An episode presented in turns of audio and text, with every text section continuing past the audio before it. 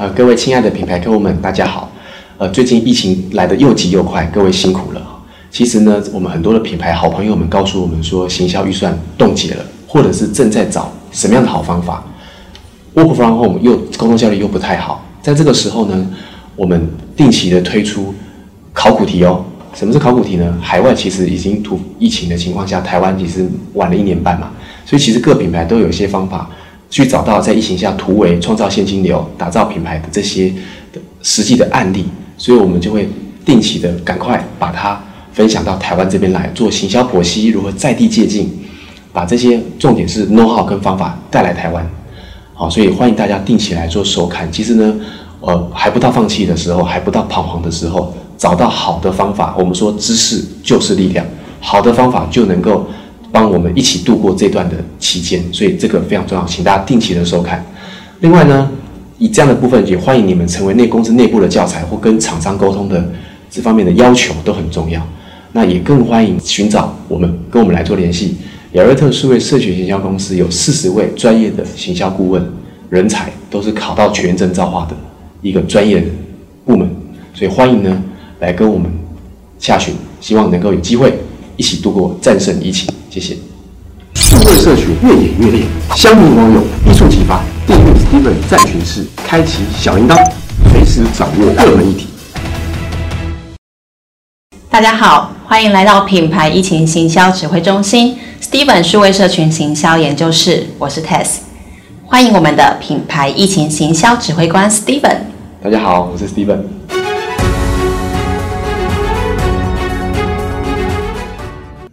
网络找出路，疫情下的品牌如何成功突围？今天要与您分享的是如何用商品创新帮助疫情。北欧最大的回收塑料生产商 f o r 公司，利用乏人问津的塑料做成开门手把，不但帮助人民降低染疫风险，进而避免手掌接触，从而提升我们的商品需求度以及品牌好感度。让我们一起来看看这支影片。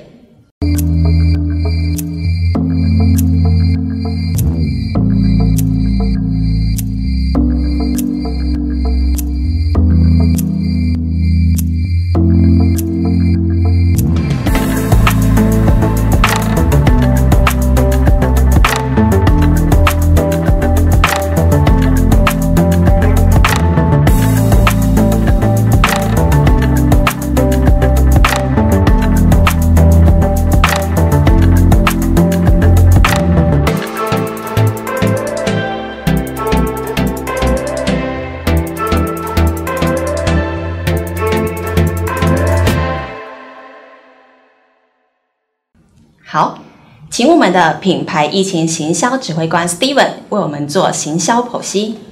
好啊，那这个案例也是属于品效合一的案例哈。其实，在这段期间，我们其实会发现案例里面有一些共同点啊。这个就是属于也是同样是品效合一的方式。怎么说呢？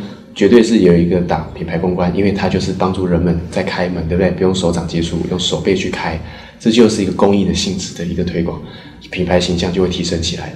那同时，销售来说，当然，因为人们要去认知到这样的塑料有这样的一个需求，它是一个不错的一个在疫情情况下可以发挥使用的产品，就可以延伸除了手法之外，可以做其他什么样的用途，所以对增进销售也非常非常的有帮助。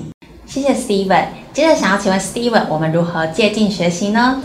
呃，在这件学习上面来说，其实呃，我们平日常生活当中啊，就是其实我们要正视到一件事情，现在已经在一个非典型的一个时代的情况下了哈，而这而这个一定会是一个长期的抗战，所以其实我们就可以思考，我们此刻跟以往的跟消费者之间的需求点有没有不一样？那我们是不是该做怎么样的一种变化？跟随着疫情跟消费者之间的使用行为、需求行为做一个滚动式的调整？过去消费者认知的需求，在这次有没有做转变？消费者有怎么样的一个呃行行动上面啊？比如说啊，现在疫情的情况下，大家上网时间变多了，做功课时间也变多了，开始消费者从更理性的去思考，现在情况下他们需要的是什么？他们需要很多品牌信赖感，所以这就是消费者从观念根深蒂固，就是开始去改变他的一个思考跟思维。所以呢，这个我们就可以从我们本身品牌里面，我们产品。也许有可能变成本身像这个案例就是非主打的产品，快被淘汰的产品，因为疫情的关系，它反而成为一个变迫切需求所需要的一个产品。所以同样的反思，我们都可以思考，我们可以盘点一下我们公司既有的资源、产品，它的一些产品独特的科技或利益是什么，在疫情情况下，它可以扮演什么样的角色，可以进一步的去发挥这样子的一个发扬。